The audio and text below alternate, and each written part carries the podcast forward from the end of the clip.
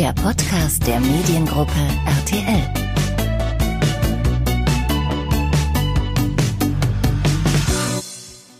Hallo und herzlich willkommen zu einer neuen Folge des Mediengruppen RTL Podcast. Mein Name ist Niklas Vautek aus der Vox Kommunikation und ich hatte das große Vergnügen mit Oliver Schablitzky zu sprechen.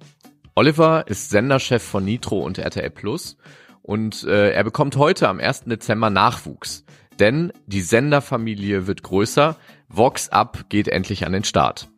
Und warum Vox jetzt überhaupt eine kleine Schwester bekommt, was das ganz Besondere an Vox Up ist und wie man eigentlich Chef eines Fernsehsenders wird, das alles und noch mehr hat mir Oliver Schablitzky verraten und deshalb wünsche ich jetzt viel Spaß beim Zuhören. Herzlich willkommen zum Mediengruppen RTL Podcast. Ähm, hallo Oliver, Oliver Schablitzky, heute unser Gast zu Vox Up. Hallo Oliver, schön. Dass Hallo du und ich grüße dich. Danke, dass du mich eingeladen hast. Ja, mein sehr erster gerne. Podcast. Ja. Wir haben heute Sonntag, der 1. Dezember. Es ist quasi äh, fast soweit. Heute Abend geht es los. Der neue Free TV Sender der Mediengruppe RTL startet Vox Up. Ähm, vielleicht darf ich dir eine ketzerische Frage stellen. Hau raus. Direkt zum Anfang so der Eisbrecher. Ja, genau. Ja. Ich habe gedacht, wenn ich es mir richtig verscherzen möchte, dann finde ich das einfach innerhalb der ersten zwei Minuten raus. Ähm, wir haben das Jahr 2019 und die Mediengruppe RTL startet einen neuen Free-TV-Sender. Alle reden um uns rum, um äh, Streaming-Angebote. Wir selbst haben TV Now. Warum? Also warum ist Vox Up trotzdem die richtige Idee?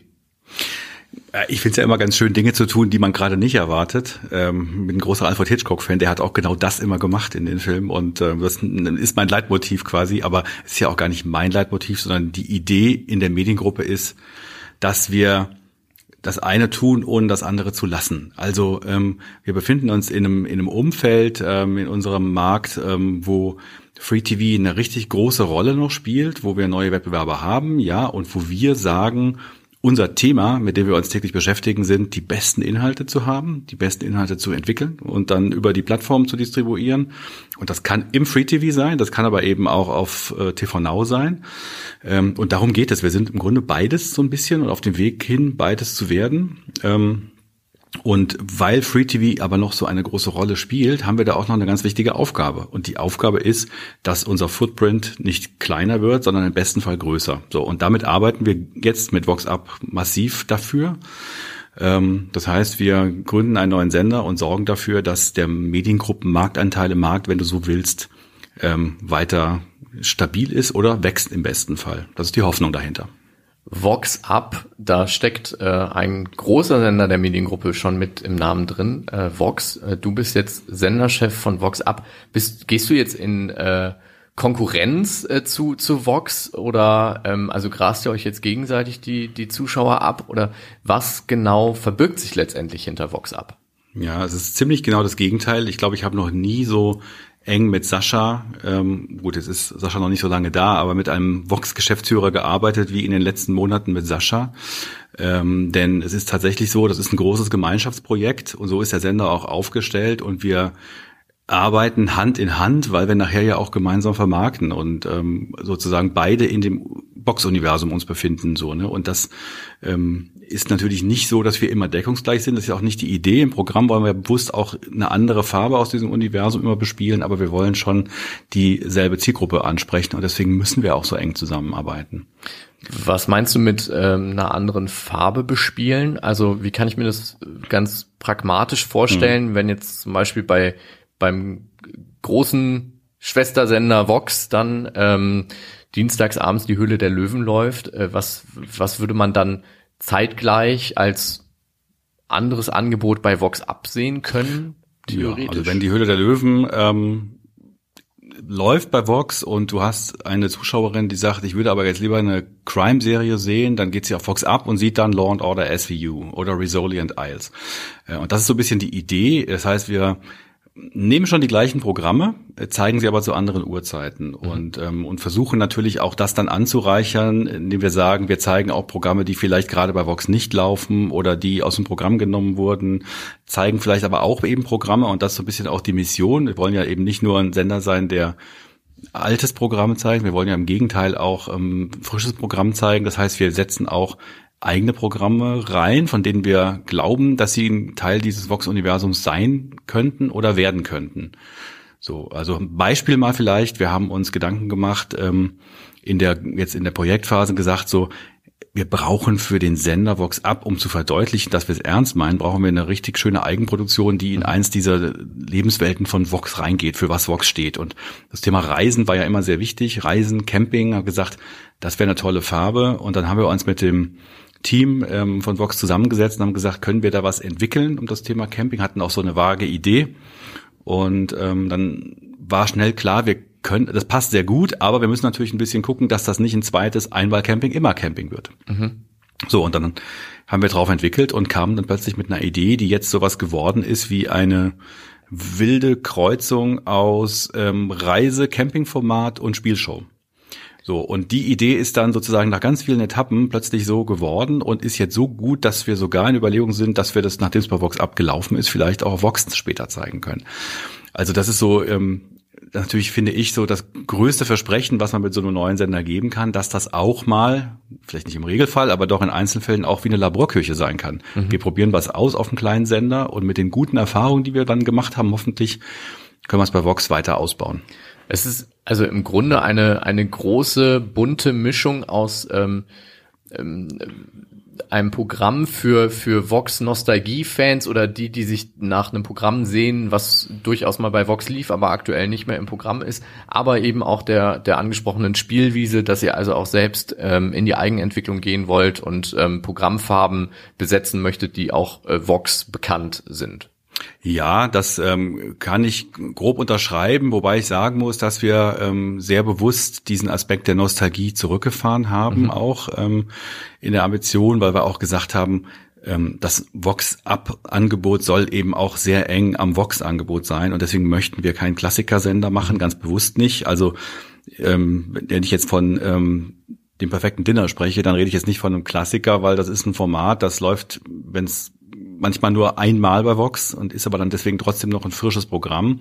Dem kann ich eine zweite Chance geben, ist für mich aber kein Klassiker. Mhm. Wenn ich aber jetzt sage, wir ähm, nehmen eine alte Serie ins Programm, die in den 90ern mal für Vox gestanden hat, ja, so, oder wir zeigen jetzt McLeods Töchter, ne, so. Dem Programm siehst du die, das Alter auch an, dann ist das aber mal ein nostalgischer Farbklecks, in dem Programmschema, aber eben auch nur ein einzelner Farbklecks. Mhm. So. Und das ist uns wichtig. Also wir sagen, wir möchten schon das nostalgische Gefühl hier und da bedienen, aber eigentlich ist Vox Up ein Sender, der wie Vox in einer äh, doch sehr aktuellen Welt stattfindet. Zu einem Klassiker müssen wir aber natürlich kommen, ja. äh, denn wenn heute Abend das Knöpfchen, wie kann man sich, vielleicht eine Frage vor, vorweg, wenn heute Abend der Sendestart ist, wie kann man, also ich stelle mir das ähm, so vor, dass du und dein Team ähm, da in der Sendezentrale sitzen und um 20.15 Uhr auf einen großen roten Buzzer drücken und dann geht das, geht es endlich los mit Vox ab. Ähm, bring Licht ins Dunkel. Wie, wie wird's heute Abend wirklich laufen? Ja, den großen roten Knopf, den gibt's nur in Hollywood, aber ansonsten ist alles genau so tatsächlich. Ähm, wir, wir treffen uns in der, in der Sendeabwicklung ähm, dann um, um 8 Uhr, wenn es dann darauf zugeht, ähm, mit einem mit einem kleinen operativen Team sozusagen, die auch das einfach miterleben wollen. Das ist ja schon wirklich ein besonderer Moment. Ist ja wie eine Geburt am Ende auch. Ne? Und auch wenn man weiß, dass man alles getan hat dafür, dass es gut funktioniert. Man weiß ja trotzdem erst um 20.16 Uhr, dass es dann auch stattgefunden hat. Ja, und dann beobachten wir das, ähm, wie sich das dann entwickelt. Wir haben ähm, das so vorgesehen, dass wir total organisch aus Hot oder Schrott raus eine Situation gedreht haben mit Detlef, wo er dann nach der Sendung quasi nochmal ähm, Besuch bekommt und vor der Tür steht ein zweiter Detlef. Das ist ja auch ein Teil der Kampagne, sozusagen, dass wir die, ähm, die, die Celebrities von, von Vox eben auch alle spiegeln und doppelt auftreten lassen, weil es die jetzt zweimal gibt. Und dann macht er das Paket auf und findet halt dann sozusagen ein ab. Dann erklären wir den, den neuen Sender und dann mündet das in einen großen, ein großes, großes Feuerwerk, ein Highlight-Trailer, der dann auf allen Sendern der Mediengruppe zeitgleich laufen wird. So, und das ist dann sozusagen die Geburtsstunde von Vox Up. Nach diesem Trailer geht's dann in, darauf wolltest du ja hinaus, Ellie McBeal. Da sind wir dann natürlich prompt in der, in einem wichtigen Teil der Vox-Geschichte. Ähm, genau, und ähm, das ist dann der Startpunkt und ab da geht's dann ins reguläre Vox-Schema. Und wir machen dann um 20.16 Uhr natürlich eine Flasche Sekt auf. Trinken das, wir dann noch. Das hätte ich jetzt auch noch gefragt. Mit den Technikern vor Ort. Ob im Kreissaal denn danach ja, noch kurz natürlich. angestoßen werden ja. darf. Ähm, sehr gut. Aber dann auf jeden Fall eine, eine äh, TV-Empfehlung heute Abend, äh, die Geburt live miterleben, das Feuerwerk, ähm, vielleicht zu, zu Beginn des Feuerwerks noch bei RTL sein und dann sagen, aber das will ich jetzt nicht verpassen, ähm, jetzt schalte ich mal schnell zu Vox ab rüber. Ähm, Ellie McBeal ist sehr, sehr lange nicht, äh, nicht mehr ausgestrahlt worden, ähm, hat damals eine große Fangemeinde gehabt. Ähm, gab es, gab es in euren Überlegungen überhaupt eine, eine bessere Idee, als den Sender mit Ellie McBeal zu starten? Oder war von vornherein allen klar, dieses Kultprogramm, das muss auf jeden Fall zurück und damit fangen wir auch an? Ähm, ich möchte mal sagen, das war die leichteste ähm, Entscheidung, die wir treffen mussten, denn jedem, dem wir am Anfang von der Idee von Vox Up erzählt haben, hat immer als erstes Eddie McBeal gesagt. So. Und ich hatte eine Situation, wo ich einer Kollegin von äh, der Ad Alliance die, die Idee für die Vermarktung gepitcht habe, dass wir einen neuen Sender gründen wollen. Und ich sehe noch ihr Gesicht. Wir waren beim Essen und ähm, ich erzähle ihr mit Begeisterung, was wir jetzt planen, was für Ideen wir haben und sie guckt mich an und ist, sie ist eigentlich ein emotionaler Mensch, aber hat sehr stark geguckt die ganze Zeit und ich dachte, hm, noch zündet's nicht. Und dann sage ich zu ihr, und dann haben wir natürlich Ellie McBeal. Und in dem Augenblick glänzten ihre Augen und sie war, hatte das Feuer und das hat sie bis heute. Also das ist unfassbar, was diese Serie auslöst. Ähm, es ist auch ein kleines Wunder, dass die Serie bis jetzt lange nicht mehr gelaufen ist tatsächlich. Und ähm, wir freuen uns natürlich, dass wir die haben konnten. Es ging sogar so weit, dass wir gesagt haben, wenn wir die nicht haben, dann können wir erstmal nicht ordentlich starten. Dann, dann macht das keinen Sinn, das genau, Ganze. Ja, so. Ähm, wenn man aber dann weiterdenkt von dem Punkt, gibt es natürlich ein paar mehr Serien auch, für die Vox gestanden hat, neben den ganzen Factual-Programmen und den Shows. Und ähm, ja, wir haben ja noch vor, lange zu senden. Da werden wir sicher noch ein, zwei Schätze finden. Jetzt haben wir gerade schon darauf hingewiesen, das Feuerwerk heute Abend äh, ab 20.15 Uhr auf allen Sendern und natürlich bei Vox Up äh, mit Ellie McBeal geht's dann los. Ähm, wie kann man denn Vox Up überhaupt empfangen? Also wenn, wenn jetzt der eine oder andere Zuhörer oder die Zuhörerin gerade denken, ja, äh, bin jetzt sehr kurzfristig darauf aufmerksam geworden, weil ich diesen Podcast höre. Ähm, wie kriege ich es denn jetzt noch schnell in meinen Fernseher rein?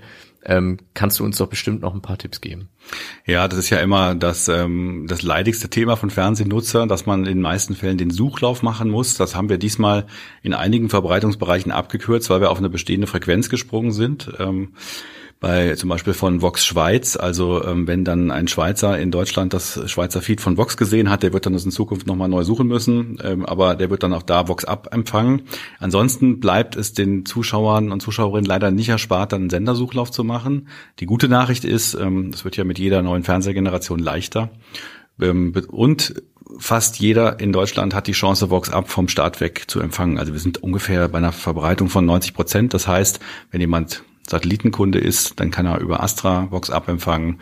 Wenn er Kabelkunde ist, kann er es natürlich bei Vodafone empfangen. Ähm, wir werden auch bei Magenta TV sein, im IPTV. Also es ist eine, eine große Bandbreite. Man muss nur einmal den Schritt machen und muss sagen, ich möchte den Sender jetzt belegen. Jetzt versuchen wir mal die Perspektive zu wechseln vom, vom klassischen Zuschauer hin zu den ähm, Werbekunden. Denn äh, Vox Up hat ja eine Besonderheit und vielleicht kannst du die uns auch noch mal erklären. Da geht es um Werbung synchron zeigen auf beiden Sendern auf Vox und auf Vox Up. Was hat es damit auf sich? Hm. Die Idee, die wir hatten, ist, dass wir gesagt haben, ähm, was wir ähm, möchten mit dem neuen Sender ist, ist, dass wir gar nicht mit einer individuellen Vermarktung von Vox Up beginnen, sondern dass wir das, was wir an Reichweite aufbauen mit Vox Up, dass wir das Vox zuschlagen.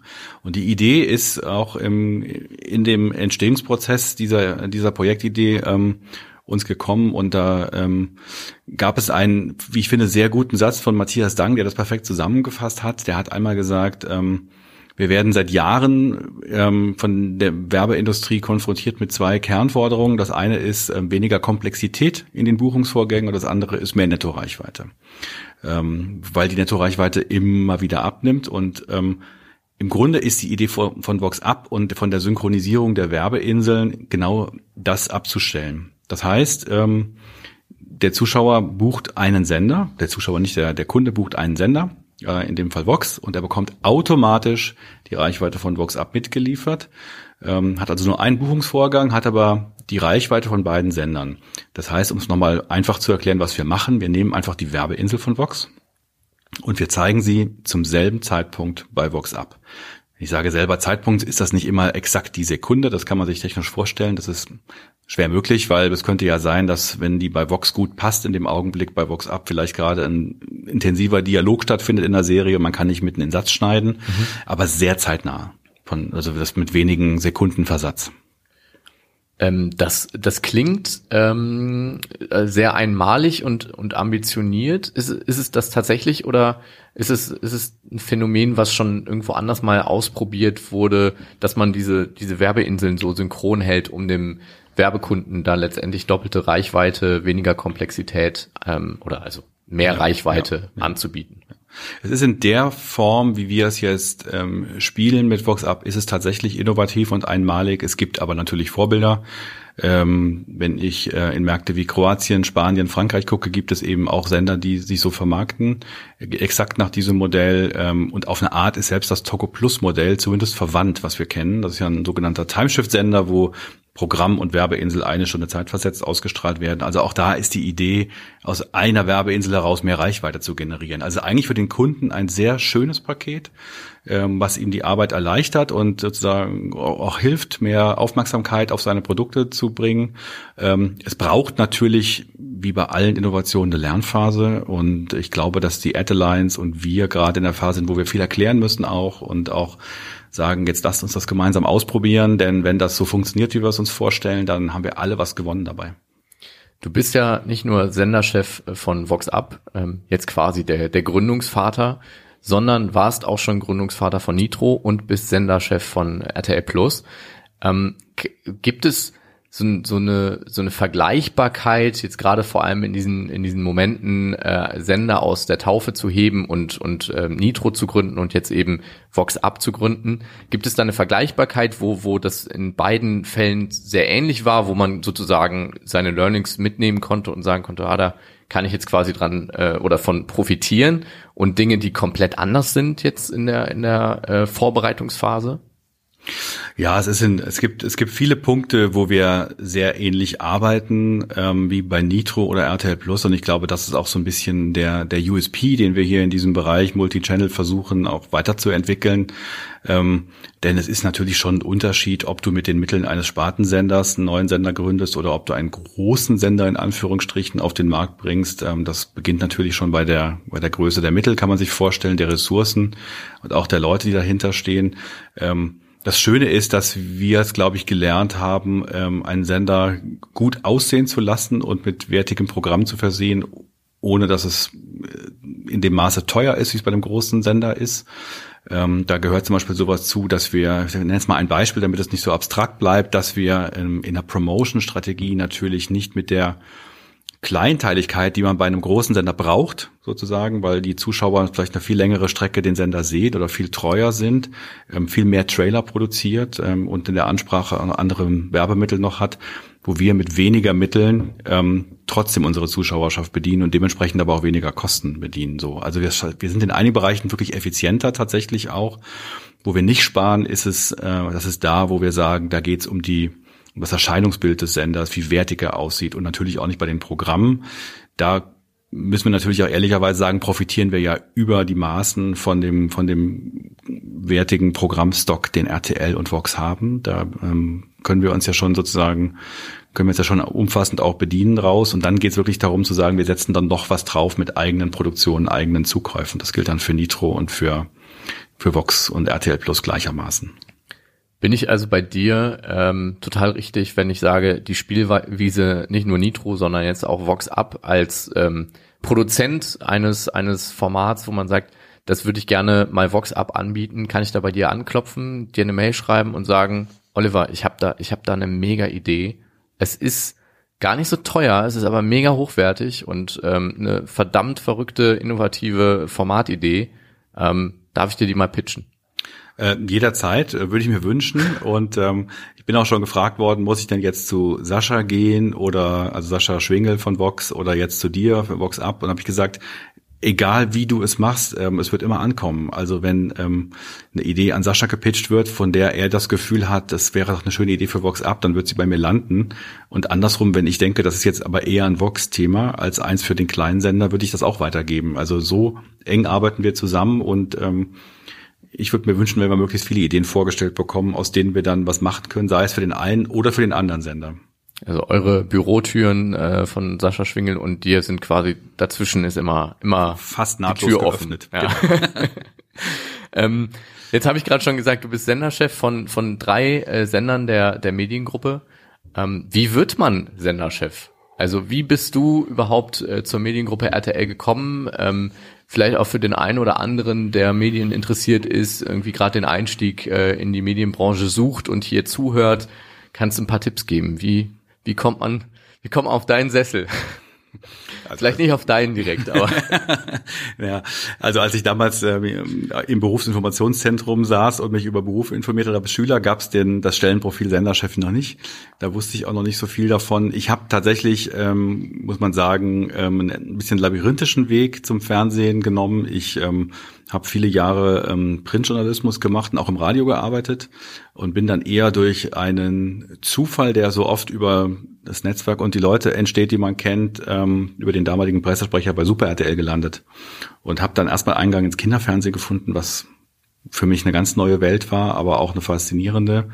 Und ähm, bin dann sozusagen über verschiedene Programmstationen, ähm, Programmplanung gearbeitet, im Programmeinkauf, habe Co-Produktion betreut, ähm, ähm, habe ich sozusagen da meinen Weg gemacht und ähm, das war damals eine Zeit, ähm, Supertel wurde gerade da Marktführer, da hat äh, gab es eine Menge zu lernen über Fernsehen, aber auch über die Welt sozusagen, die drumherum entsteht. Da ging es eben auch um sowas wie Vermarktung intensiv. Es ging um ganz neue Märkte wie Merchandising. Das Internet war damals gerade geboren. Also es war eine sehr rundum intensive Ausbildung, die mir wirklich geholfen hat, auch breiter zu denken als nur im Programm, was mich eigentlich interessiert hatte.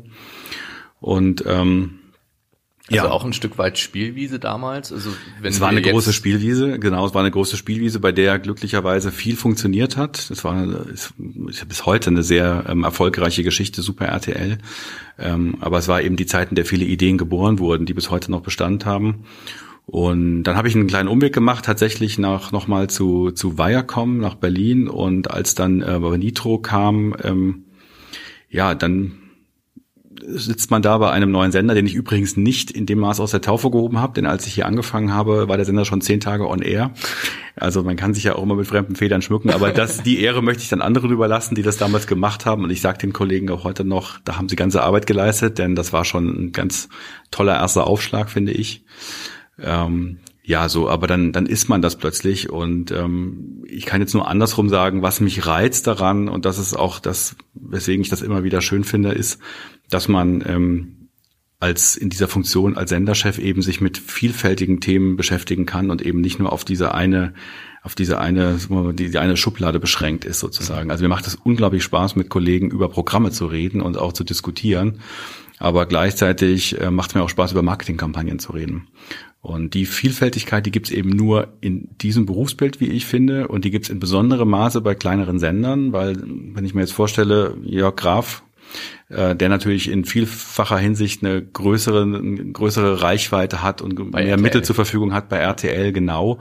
Ähm, ich bin aber sozusagen wegen der Größe des Senders in, in viele Dinge viel tiefer involviert, weil wir einfach viel kleiner sind. So und das macht mir persönlich einfach auch Spaß. Wie groß ist dein Team? Naja, wenn ich jetzt alle rechne, mit denen wir regelmäßig hier über einen Sender, jetzt mittlerweile ja dann zwei, bald drei Sender reden und nachdenken, sind das rund 30 Leute. Dazu kommen dann aber wahrscheinlich noch Dazu kommen natürlich Kollegen dann aus dem gesamten genau, Mediengruppen. Richtig, ja, genau spannend und äh, wir wünschen auf jeden Fall heute Abend, äh, drücken wir alle die Daumen, dass der Senderstart äh, gut läuft. Wie ist das? Ähm, normalerweise schaut man als Fernsehmacher morgens um 8.30 Uhr natürlich auf die Quoten, äh, wie, der, wie es gelaufen ist. Mit was für einer Erwartung schaut man am allerersten Tag morgens auf die Quote bei einem Sender, der gerade frisch, frisch ans, ans Werk gegangen ist? Naja, also der Der erste Tag wird entspannt werden. Denn ähm, wenn ich jetzt mir überlege, was am 2. Dezember passiert, wir schauen uns ja die Primetime an ähm, von einem Sender. Der, also wenn wir dann über einen Tagesmarktanteil sprechen, dann sprechen wir nur über vier Stunden von 24. Das ist natürlich, oder für über sechs Stunden an der Stelle. Das heißt, das kann überhaupt noch nicht den Ausschlag haben. Dann wissen wir, dass wir in der Verbreitung ähm, erstmal sozusagen Leute einsammeln müssen und die bewegen müssen, den Sender zu finden und einzuschalten. Und dementsprechend freuen wir uns eigentlich in den ersten Tagen über jeden Ausschlag. Mhm.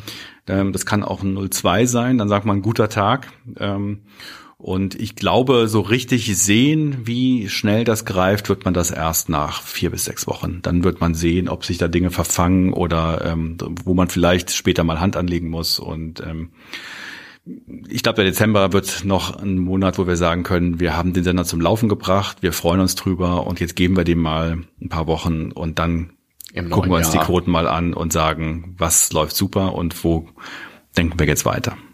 Dann sind wir sehr gespannt. Und eine Frage habe ich natürlich noch, ähm, denn wir wollen natürlich auch immer wieder von unseren Gästen hier im Podcast erfahren, was schauen sie denn so privat? Und äh, deshalb auch die Frage, was, was schaust du dir ähm, innerhalb der Mediengruppen RTL-Angebote denn äh, gerne an? Und wenn du ganz, ganz ausnahmsweise doch mal was anderes guckst bei der Kon Konkurrenz, was äh, ist so da dein Lieblingsformat oder wo kannst du nicht wegschalten bei welcher Serie? Hm. Ähm, dann fange ich jetzt mal mit der Mediengruppe an. Ich habe ähm, zwei Töchter zu Hause und ähm, mit denen hat es sich etabliert, dass wir tatsächlich sowohl Supertalent als auch Let's Dance sehr intensiv verfolgen. Ähm, verblüfft mich selbst immer wieder, gerade bei der achtjährigen Tochter, mit welcher Intensität sie dabei ist, aber die, wir verfolgen das mit Leidenschaft und ähm, deswegen habe ich die komplette Staffel gesehen, was mir vielleicht nicht passieren würde, wenn ich alleine gucke, weil ich einfach als Mann vielleicht andere Prioritäten setzen würde, männlicher Zuschauer. Aber als ähm, Familienprogramm. Als Familienprogramm ist das hervorragend. Ähm, das gilt in gleichem Maße für Supertalent. Und ähm, ich persönlich bin großer Löwen-Fan, also Höhle der Löwen. Ähm, das gucke ich im Zweifelsfall auch alleine äh, mit großer Leidenschaft und bin jedes Mal fasziniert, mit welchen Ideen wieder Geschäft gemacht werden kann.